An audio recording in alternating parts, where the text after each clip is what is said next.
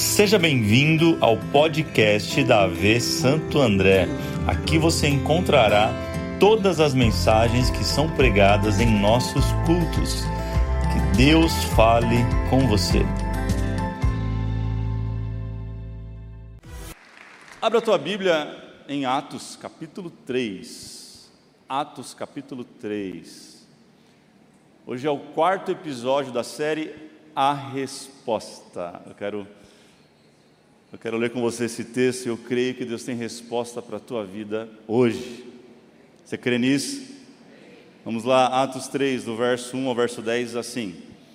Certo dia, Pedro e João estavam subindo ao templo na hora da oração, às três horas da tarde.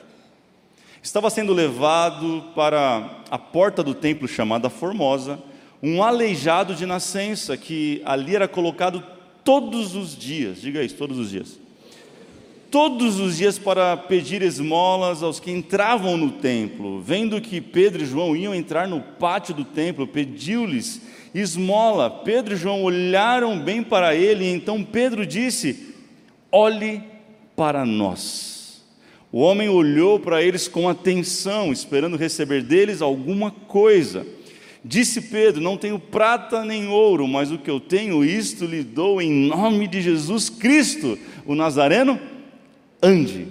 Segurando pela mão direita, ajudou a levantar-se e imediatamente os pés e os tornozelos do homem ficaram firmes e de um salto pôs-se de pé e, e começou a andar. Depois entrou com eles no pátio do templo, andando, saltando e louvando a Deus. Quando todo o povo viu andando e louvando a Deus, reconheceu que era ele o mesmo homem que costumava mendigar sentado à porta do templo chamada Formosa. Todos ficaram perplexos e muito admirados com o que lhe tinha acontecido. Vamos orar, Jesus, fala com a gente. Mais um culto, mais um encontro nesse domingo, agora presencial e online. Eu oro por todos aqueles que estão aqui vieram te adorar, aqueles que estão online, que também estão te adorando, não importa a localidade, estamos ligados e numa, numa mesma linha, numa mesma sintonia, Espírito Santo, fala com cada um de nós de forma única, de forma especial, renova a tua palavra em nós nesta noite, que o teu Espírito possa carregar esta mensagem para cada coração de uma forma única e personalizada. Essa é a nossa oração, em nome de Jesus oramos. Quem crê, diga amém. Fala para alguém o tema dessa mensagem, diga assim: não era o que eu queria. Semana passada o Wallace pregou lá em João 21, quem lembra? Se você não, não assistiu, te convido a assistir o terceiro episódio no nosso canal. E o capítulo 21 de, de João, do Evangelho de João, é, é justamente onde descreve o ato final de restauração na vida de Pedro. Para você que não está sabendo o que está acontecendo aqui, estamos numa série, e essa série se baseia na vida de, de Pedro. E o capítulo 21 é o, é o final assim do processo, onde Jesus ele firma um compromisso com Pedro, dizendo: Pedro, se tu me amas, então apacenta as minhas ovelhas. Mas vale lembrar que esse episódio, e entre algumas outras aparições de Jesus, se deram nos 40 dias que Jesus ele já tinha, morto, tinha sido morto, ressuscitado, e ele estava ainda pela terra aparecendo e dando algumas instruções. Atos capítulo 1, verso 3 vai dizer isso. Depois do seu sofrimento, Jesus apresentou-se a eles e deu-lhes muitas provas indiscutíveis que estava vivo. Apareceu-lhes por um período de 40 dias, falando-lhes acerca do reino de Deus. E o capítulo 21 de João é uma dessas aparições, uma das 11 ou 12 aparições que Jesus teve nestes 40 dias, ele completando a obra na vida de Pedro. E Jesus, nessas aparições, deu uma ordem aos discípulos, dizendo assim: ó, fiquem em Jerusalém, diga isso, fiquem em Jerusalém. Fiquem em Jerusalém até que do alto vocês sejam revestidos do poder. Eles obedecem o comando, a instrução, a ordem de Jesus e se reúnem em Jerusalém, por ali ficam durante muitos dias, até que em Atos 2 vai narrar que era dia de Pentecostes. Pentecostes não é, na verdade, uma nomenclatura de crente como nós usamos hoje. Pentecostes era a festa de Pentecoste realizada pelos judeus por muitos e muitos anos, e Jesus, Deus, escolheu no meio desta festa derramar sobre toda a carne o seu espírito. Então ele é assunto aos céus, ele sobe aos céus, lá ele passa o bastão para a pessoa do Espírito Santo de Deus e ele escolhe essa festa, porque Jesus é, é festeiro, ele ama uma festa. E ele deixa a festa ainda melhor. Fala para alguém: Jesus deixa qualquer festa muito melhor. E ali é derramado o Espírito Santo sobre toda carne. Agora já não é mais aquele Pedro que nós falamos no capítulo 1, capítulo 2, capítulo 3 dessa série. Agora é um Pedro que recebeu o Espírito Santo sobre ele. E Atos 2 é justamente o texto onde ele prega, impelido pelo Espírito Santo, e mais de 3 mil pessoas se entregam a Jesus numa só mensagem, gente. Algo poderoso acontece em Atos 2, e Atos 2 é tão poderoso a descer do Espírito Santo que vai dizer no último versículo que era Deus que acrescentava aqueles que chegavam à igreja primitiva da época, que ninguém tinha falta de nada, que todos tinham em comum. Foi tão poderoso aquele momento que o, o bolso deles converteu, gente. Não sei se você sabe, o bolso é o último que converte na vida do homem. É por isso que ele falou aquilo para Zaqueu. Zaqueu falou: vou, dar pra, vou restituir, vou devolver. Ele falou: oh, chegou salvação hoje, Zaqueu. Porque a gente é terrível, crente parece que tem escorpião no bolso, mas esse é assunto para outro dia, vamos lá. Atos 3 é o texto que nós lemos, onde justamente Pedro e João realizam o primeiro milagre sem Jesus. Diga, primeiro milagre sem Jesus. Eles estão indo fazer algo comum, é um dia comum, e eles vão fazer algo comum na vida deles, que é justamente ir ao templo às três horas da tarde, eu acho que era a tarde da bênção, e eles estão indo lá para poder orar, era comum fazer isso, eles iam todos os dias e lá encontram um homem que há 40 anos, como assim 40 anos? Atos 4, 22 vai dizer que este homem já tinha mais de 40 anos, e se ele era de nascença, com aquela deficiência, ele já estava naquela condição há. Muito bem, 40 anos. Eles encontram esse homem e a vida desse homem é mudada, ponto final, acabou a história? Claro que não. Eu quero fazer algumas perguntas e te provocar para que você reflita nessa noite. A primeira pergunta é: por que, que todos os dias alguém levava ele somente até a porta do templo e não dentro do templo? É uma boa pergunta, sim ou não? Sim ou não, gente? Por que somente a porta? Porque Moisés escreveu sobre isso e disse que aqueles que tinham deficiência de qualquer tipo não podiam entrar no templo. E tinham que ficar à porta. Quem tinha deficiência que era contagiante, como a lepra, lembra disso? Que hoje para nós é a hanseníase, algo que é, é, comum, é, é fácil e controlado, naquela época era não se sabia como se tratar, não ficava nem para fora do templo, ficava para fora da cidade. É por isso que Jesus, muitos milagres que ele fez, ele encontrou leprosos, não foi dentro da cidade, foi fora da cidade. Mas aqueles que tinham qualquer outra deficiência, coxos, mancos, é, cegos, eles ficavam na porta do templo. E Moisés falou: não pode entrar e nós precisamos ser generosos com essas pessoas. Então, sim, os judeus tinham como prática levar uma esmolinha, uma caridade, uma moedinha para servir aqueles que estavam à porta do templo. Agora, uma segunda pergunta, e muito boa, é: por que, que aqueles homens levavam esse rapaz há 40 anos para o mesmo lugar para fazer a mesma coisa? Alguém olha e fala: determinação. Eu acho que não. Eles levavam, sabe por quê? Porque era extremamente extremamente, diga isso, extremamente rentável. Aqueles homens, eles tinham lucro em cima daquele aleijado. Eles não faziam de bom coração, eles faziam aquilo porque eles sabiam que a receita seria boa. Ninguém faz durante 40 anos o que eles estão fazendo, concorda comigo? Gente, não são 40 dias.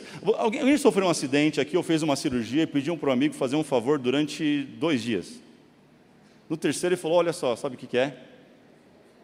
Chama alguém, porque para mim não dá, está difícil, tem que levar minha esposa não sei aonde, meu filho não sei o quê, olha só, tem que fazer outra coisa. É assim ou não é, gente?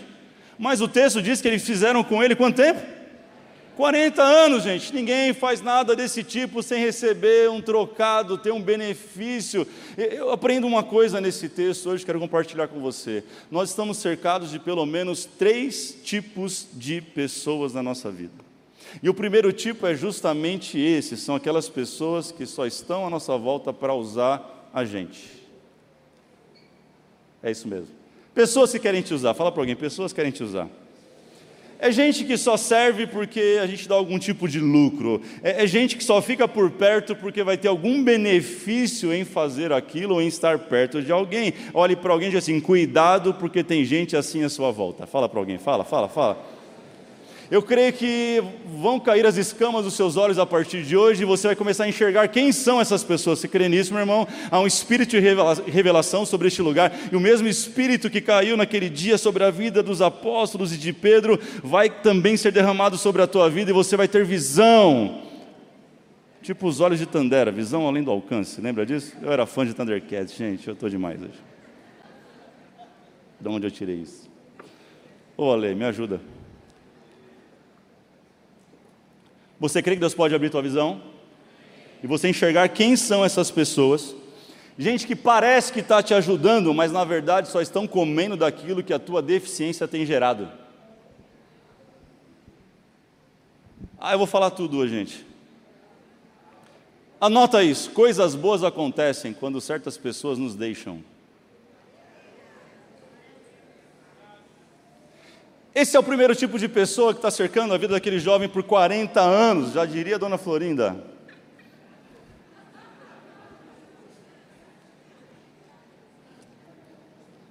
Mas a Bíblia também fala isso, 1 Coríntios 15, 33 diz que as más companhias corrompem os bons costumes. Cuidado com, com, com quem você anda. Há quem diga que nós somos a média das cinco pessoas que nós mais andamos. Com quem você tem andado? Tem um ditado por aí que diz assim, né? Diga, diga-me com quem tu? Que eu direi quem? Eu, prefiro, eu posso melhorar esse ditado. Diga-me com quem você anda, que eu posso dizer qual será o teu destino. Faz sentido, gente? Porque existe um tipo de gente que é um parasita emocional que vai se alimentar das suas deficiências, sejam emocionais, físicas, espirituais. É um tipo de gente que enxerga isso, enxerga um benefício e vai ficar colado com você. São os famosos sanguessugas gospel. Sabe o que é pior? Para você que não sabe, eles estão aqui no meio da igreja. Aqui, ó. Não, o pastor na igreja não tem. ah, não é possível que você caia nessa, meu irmão. Igreja, já falei, que é tipo arca de Noé. É bicho estranho de todo tipo. Olha para o lado para ver se o irmão tem cara de girafa. Para por aí, girafa tá bom. Eu assumo a posição de girafa, tá tudo certo. Não acha você que todo mundo é bonzinho aqui? Não, pelo contrário, aqui é um lugar perfeito para gente imperfeita. Eles estavam na, na porta do templo e tem gente que, e provavelmente quem levava ele, deixa eu te dizer, deixava ele falava assim: ó, seis horas? seis horas eu te busco. Eu vou lhe adorar, seis horas eu te pego. E amanhã eu te trago de novo. É gente que entrava e adorava no templo, é gente que conhecia Deus, é gente que representava a religião. Sabe, cuidado para quem você tem aberto as tuas deficiências, cuidado para quem você tem aberto o teu coração, cuidado para quem você tem contado a sua vida. Tem um tipo de gente que se alimenta da desgraça alheia Alguém pode ir bem, mas nunca pode ir melhor que ela. Ah, eu vou falar tudo, irmão, hoje. É gente que te conhece, que convive com você, que sabe as tuas fragilidades, sabe os teus pecados e vai usar disso para poder acabar com você na primeira oportunidade. Só quer estar perto enquanto tem lucro. Quer um conselho? Quebra hoje essas alianças em nome de Jesus. Sai daqui livre desse relacionamento. Você não é obrigado a conviver com esse tipo de gente. Pastor, mas é minha esposa. Aí, Beto, quem está com a esposa com o mozão, dá a mão para ela assim, olha para a cara dela e canta esse corinho comigo. Segura na mão de Deus. Só vai, irmão, não, é? não tem jeito, né? Né, Rogério? Não tem jeito, cara. Aí é outra história, estou falando com outro tipo de relacionamento. Vou dizer uma coisa para você, anote essa frase: não conte as suas derrotas para quem não celebra as suas vitórias. Cuidado cuidado. Esse é o primeiro tipo de gente que cercava aquele homem. Segundo tipo de gente são aquelas pessoas que só servem migalhas. Eram judeus que entravam e saíam do templo todos os dias, hora nona, três horas da tarde, bora, vamos orar. Ah, tem um aleijado ali, toma uma moedinha, cinco centavos, tem outro ali, e, e, e pagava ainda de santo, de caridoso, mas só dava migalhas, gente. É um tipo de gente que só serve migalhas. Como assim, pastor? É gente que só dá do que sobra. E eu não estou nem falando de dinheiro aqui, estou falando de gente que só dá o tempo que sobra, só dá a atenção que sobra, só dá o carinho que sobra sabe que você é um dependente emocional, sabe que você é uma pessoa extremamente carente, aí fica dando pílulas para você, para você voltar no dia seguinte. Ó, volta na semana que vem, tá? Só essa pílula, só esse pedacinho aqui, ó. Nossa, como ele me ama, ele me deu uma atenção. Cuidado, fala para alguém, cuidado. Fala mais forte, fala cuidado. É gente que serve a igreja de Jesus, mas serve com o que sobra. Aqui não tem, irmão, aqui tem os melhores voluntários do planeta. Quem crê comigo, diga amém. Mas me falaram que algumas igrejas por aí, não aqui, tem uma galera que serve pela metade, serve, sabe, eu não estou nem com vontade, assim, não, mas eu vou servir porque é para Deus mesmo. Cuidado com quem serve só com o que sobra. Tem gente que só dá aquilo que é fácil para ela. Quer ver como você vai entender isso muito fácil? Pega uma pessoa muito rica financeiramente. O que é mais fácil para essa pessoa? Ela dá 500 reais para alguém que está precisando? Ou parar e dedicar 20 minutos para essa pessoa? Quem se relaciona com quem tem muito dinheiro sabe que tempo é dinheiro. Essa pessoa não perde tempo, porque o tempo para ela vale mais do que? Então é mais fácil dar o dinheiro. Judeu é o povo mais rico da terra, meu irmão. É ou não é? Para eles era fácil encontrar aquele homem todo dia, toda semana e dar um trocadinho para ele. Sabe, eu preciso traçar um paralelo aqui, porque se tem alguém que gosta de alimentar a multidão com migalhas, é chamado de religião. A religião não resolve o problema de ninguém, ela diz assim: ó, você pode ir só até a porta. E lá vai ter alguém que vai te dar uma migalhinha, um dinheirinho para você sobreviver. A religião fala: você pode até a porta, você pode até tentar olhar para dentro o que está acontecendo lá, mas você não pode participar disso. Só que a graça veio e quebrou todos esses tabus, e aonde a religião impedia, a graça falou assim: está aqui, está pago, pode entrar. Sabe, enquanto a religião ela limita a graça, ela amplia a nossa visão e o nosso conceito, o nosso destino. Enquanto a religião cobra pedágio, a graça ela abre o caminho. Enquanto a religião cobra juros, a graça paga a conta. Enquanto a religião diz assim, ó, não pode entrar no templo, a graça se fez homem, se tornou servo, morreu pela humanidade, rasgou o véu do templo e falou: entra.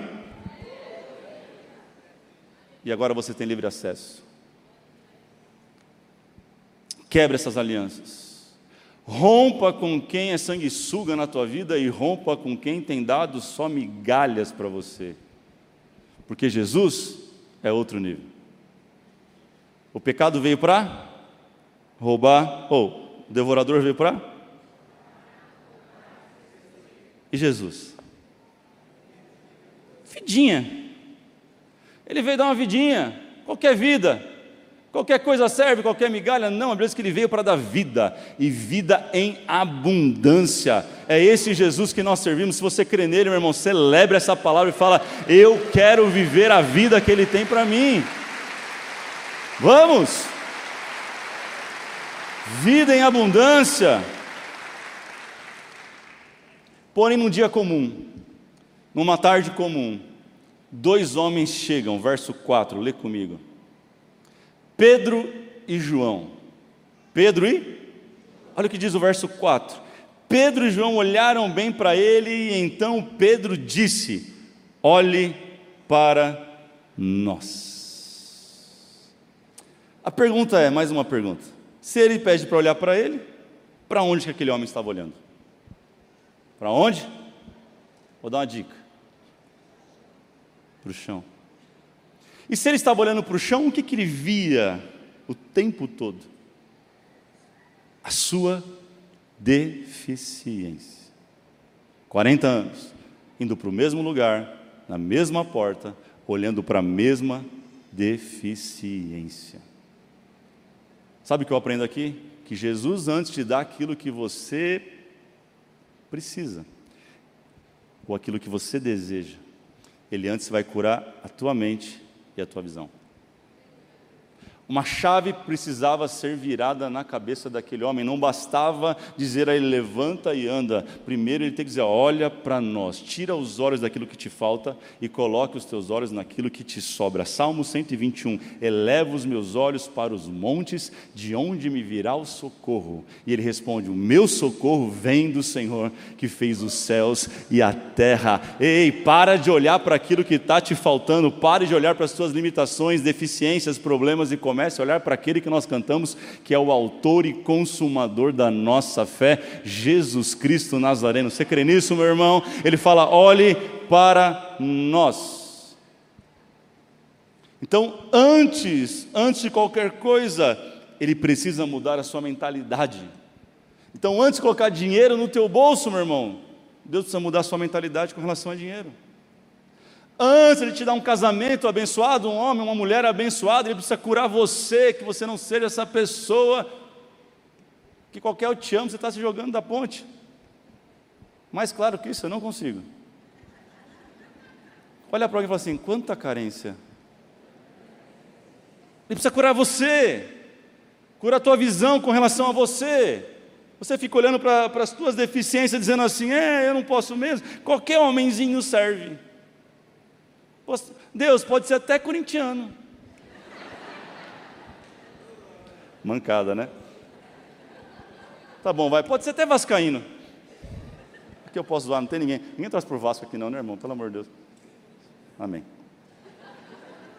Então presta atenção que antes de ele entregar o ministério que você tem orado e sonhado, ele precisa mudar essa chave no teu coração, que tudo que você fizer seja para a glória dele, senão você vai se perder no meio do caminho. Eu quero, eu quero profetizar sobre você, Deus está mudando a mentalidade de muita gente aqui hoje, coloque a sua mão sobre a sua cabeça, sabe, recebe-se do céu sobre a tua vida, eu declaro mente renovada, eu declaro mentalidade de abundância e não de sobra, mentalidade sobrenatural, eu declaro favor e graça e bondade do céu sobre você e sobre a sua casa. Eu declaro que nessa semana Deus vai abrir e você vai enxergar um Pedro, vai, vai enxergar um João na tua vida que vão te levar para outro nível. Se você crê nisso, meu irmão, celebra essa palavra. Glorifica o nome de Jesus nessa noite. Vamos lá. Metanoia, mudança de mente. Enfim, esse homem se encontra com Pedro e João. É um terceiro tipo de pessoas. E a notícia boa é que eles também estão na igreja. Vamos lá, gente, eles também estão na igreja. O que, que eles fazem? Eles não fazem o que eu quero, mas eles fazem o que eu preciso. Verso 5. Olha o que diz: O homem olhou para eles com atenção. Diga atenção. O que, que ele esperava receber, gente? O que, que ele queria? Uma bengala, quem sabe? O que, que ele queria, gente? Dindim. Bufunfa. Como é que você chama? Faz-me rir. Tutum. Que mais? Como é que chama na sua casa? Na minha chama dinheiro mesmo. Era o que ele queria. E quando ele fala, olhe para nós, ele tem a atenção dele, então ele olha com atenção. E o texto vai dizer, não sou eu que estou dizendo, não estou inventando nada, está na Bíblia. Esperando receber, coloca o texto aí, verso 5. Esperando receber deles alguma coisa. Ele falou, agora, eita, hoje meu milagre chegou. Agora vai vir uma, uma doação, poderosa, uma caridade, uma generosidade, como a gente fala. Agora não vai ser moeda, agora vai ser um valor expressivo que talvez eu vou poder ficar uma semana de férias em Cancún. Ou em Acapulco, já que o tema é Chaves. Ele espera dinheiro, mas o que aqueles homens dão para ele não é dinheiro. Eles curam a mente dele, eles restauram o pensamento dele, a mentalidade, eles mudam a visão dele. Olhe para nós. Deus também coloca esse tipo de gente do nosso lado. Gente que amplia a nossa visão, gente que acredita na gente, Gente que olha para nós e fala assim: você vai mais longe, Deus não tem só isso para você. Onde o diabo te roubou, Deus vai te dar dez vezes mais. Deus também coloca esse tipo de gente ao nosso lado, gente que inspira, gente que levanta, gente que estende a mão, não é gente que aponta o dedo. Ei, Deus está colocando gente assim do seu lado.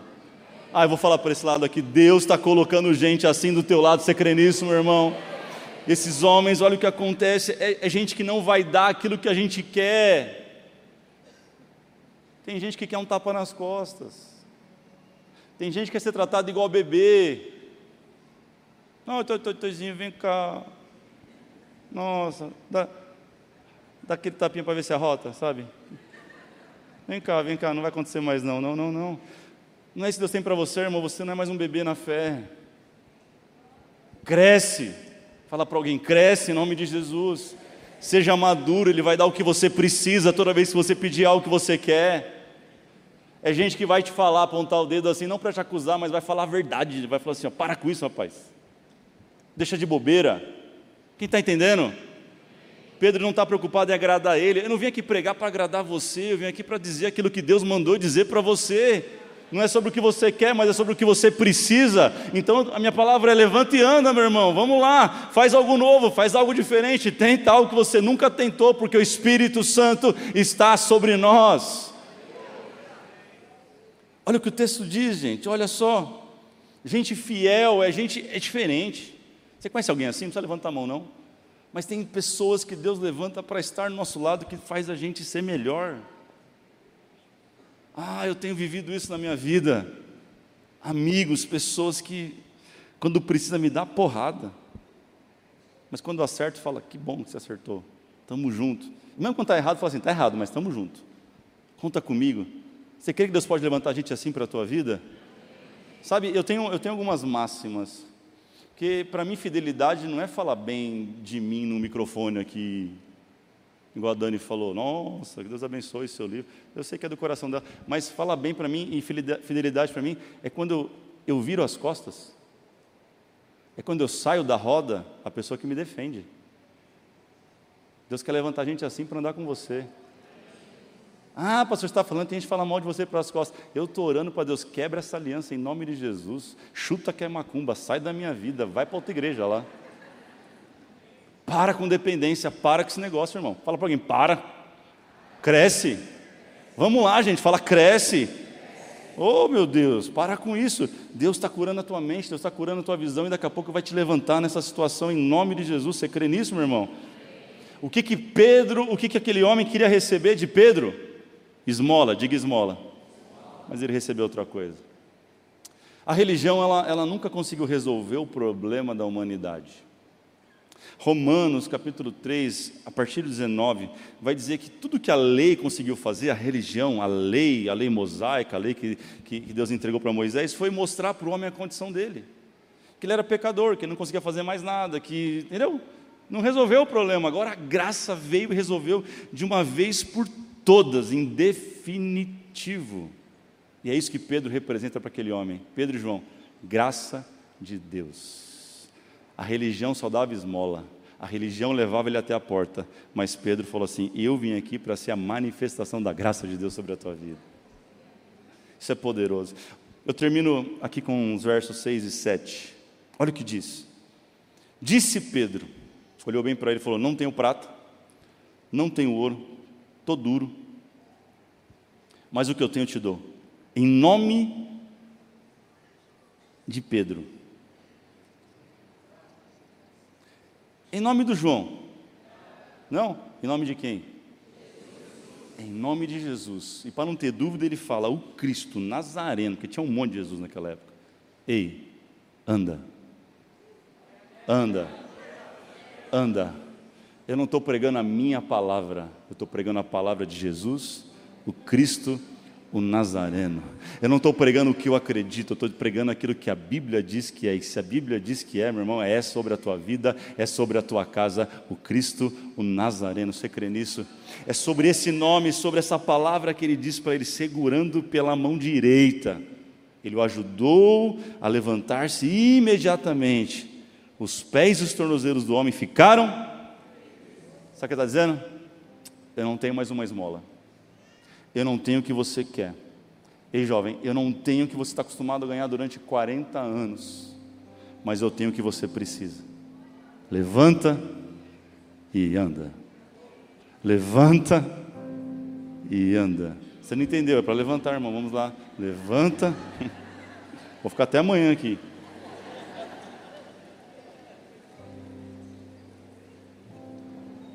Pega na mão de alguém e fala assim: levanta e anda. Ah, eu quero profetizar sobre a tua vida hoje. Você que crê nessa palavra, levante as suas mãos para receber isso. Eu profetizo que Deus vai colocar gente assim na tua vida. Gente pontual. Gente que vai ser a manifestação da graça dele sobre a tua casa. Chega de gente que fala bem de você na frente e mete o pau nas costas. Chega de gente que faz isso. Chega de gente enfiando a faca nas suas costas. Chega, quebra toda e qualquer aliança que não vem de Deus sobre a tua vida hoje. Você crê nisso? Você crê que Deus está fazendo isso sobre a tua vida? Sai do teu lugar, você que essa palavra gritou no teu coração nesta noite. Sai do teu lugar, vem diante do altar, porque eu quero declarar que portas de bondade de Deus estão sendo abertas sobre a tua vida. Eu quero orar e declarar que gente vai gostar de você de graça, de graça. Vai. Você não sabe o que vai acontecer, você assim, eu gostei de você de graça. Já, já viveu isso? Alguém que olhou para você e falou assim: Gostei de graça, toma, isso aqui é para você, vou fazer isso aqui com você. Deus está chamando pessoas, escute isso, para romper com sociedades que não tem mais nada a ver com Ele. Sai do teu lugar. Alguém veio buscando uma resposta, eu preciso de uma resposta. Quebra essa sociedade, não tem nada a ver com Deus. Você já sabia, só queria uma confirmação? Tá aí. Quebra, quebra essa aliança hoje em nome de Jesus. Chega, chega de você ser dependente de parente. Alguém porque te emprestou dinheiro há 10 anos atrás quer manipular a tua vida. Chega. Isso é espírito de manipulação, é espírito demoníaco. O Espírito de Deus, a Bíblia diz que onde Ele está, ali tem liberdade, não manipulação. É por isso que Jesus falou assim: ó, o que a mão esquerda fizer, a direita não pode saber. Ele não é contra a ajuda, ele não é contra a caridade, ele não é contra a generosidade, ele é contra quem faz isso para se promover ou para controlar as pessoas. Eu repreendo sobre a tua vida espírito de manipulação, de controle em nome de Jesus. Sai do teu lugar, vem mais para frente, vocês aqui, chegam mais para frente, tem muita gente para chegar. Aleluias. Oh Espírito de Deus. Espírito de Deus, Isaías 41, 10 diz: Por isso não temas, pois eu sou com vocês, não tenha medo, pois eu sou o teu Deus. Eu fortaleço, eu te ajudo, eu te seguro com minha mão direita e vitoriosa. Talvez eu nem precisava orar por você mais, mas eu quero fazer isso quero fazer isso, Senhor. Muda a mentalidade dessas pessoas. Antes da cura total, muda a mente, muda a visão. Muda agora, abre os olhos Abre os olhos, Espírito Santo, de cada um deles, cada um dos teus filhos que aqui estão.